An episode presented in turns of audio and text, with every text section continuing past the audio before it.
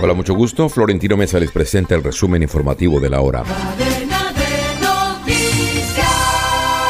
El gobierno nacional está contemplando la posibilidad de otorgarle estatus político a las disidencias de la Segunda Marquetalia, confirmó el ministro del Interior Alfonso Prada, quien admitió sin embargo que podría existir un problema jurídico con los guerrilleros que abandonaron el proceso de paz de 2016.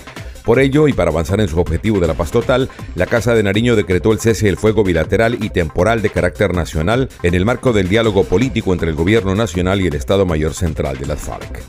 Ocho personas resultaron heridas al explotar una granada lanzada al interior de una peluquería en la ciudad de Cúcuta, norte de Santander, confirmó el comandante de la Policía Metropolitana, coronel Carlos García.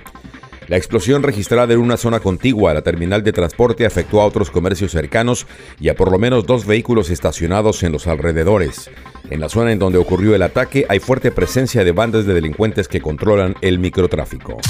La oficina del Alto Comisionado para la Paz hizo un llamado perentorio a los grupos armados que operan en el país para que detengan inmediatamente el uso de minas antipersona, que no solo provocan heridos y muertes, sino confinamientos, desplazamientos y un sinnúmero de consecuencias humanitarias graves. En lo que va del año se han documentado 19 accidentes por el uso de minas antipersonal involucrando a civiles en Colombia.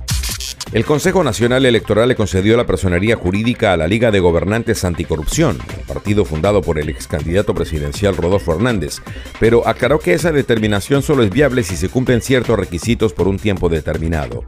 Entre esos requerimientos se contempla, por ejemplo, que el partido realice la convención nacional dentro de los siguientes tres meses, contados a partir de la notificación de la decisión.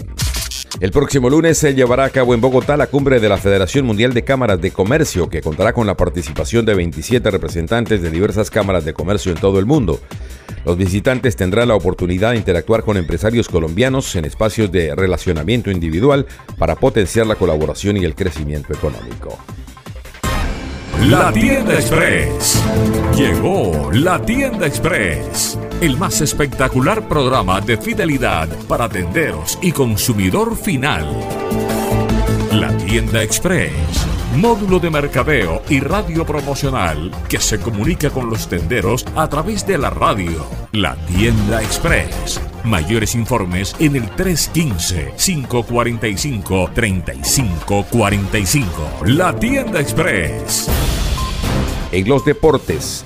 Millonarios de Bogotá le arrebató un empate valioso 0-0 al ecuatoriano Universidad Católica en el partido de ida de la segunda fase previa de la Copa Libertadores de América que se disputó en Quito. El empate dejó con mejores posibilidades al cuadro colombiano para definir la serie el próximo jueves de local en el Estadio El Campín de Bogotá.